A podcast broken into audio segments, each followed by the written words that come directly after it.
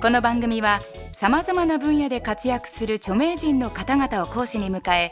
物事の真実真理を1分という制限時間内に語ってもらうタイムリミット型エンターテイメント番組である。前回に引き続き山田五郎先生による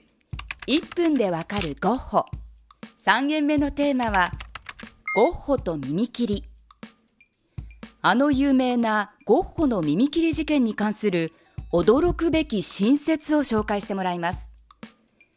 今回も制限時間は1分間。それでは山田先生よろしくお願いします。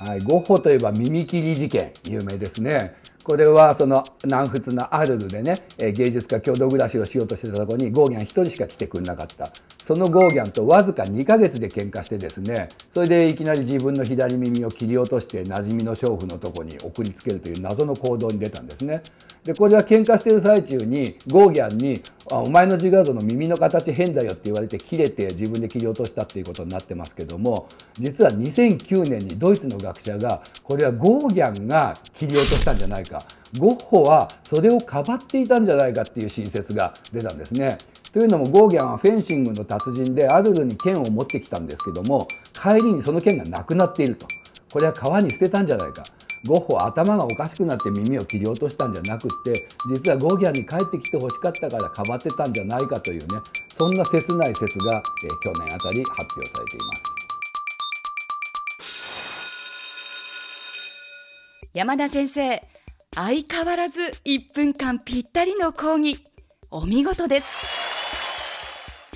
ゴッホの耳切りについての興味深い新説。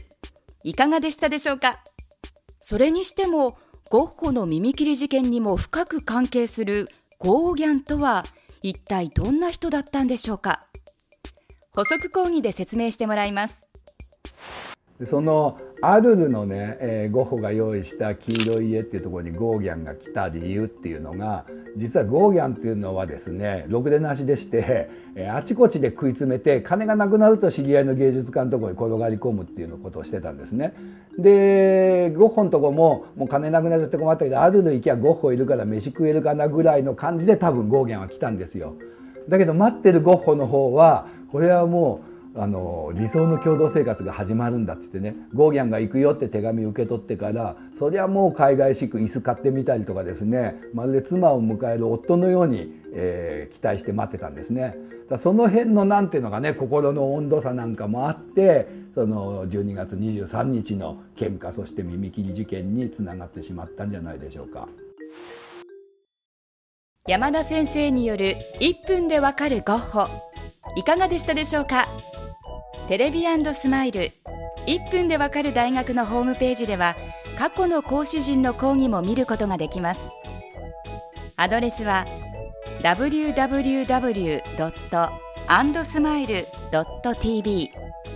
次回は山田五郎先生に今までの講義を総括していただきます。テレビスマイル。1分でわかる大学。本日はこの辺で閉校。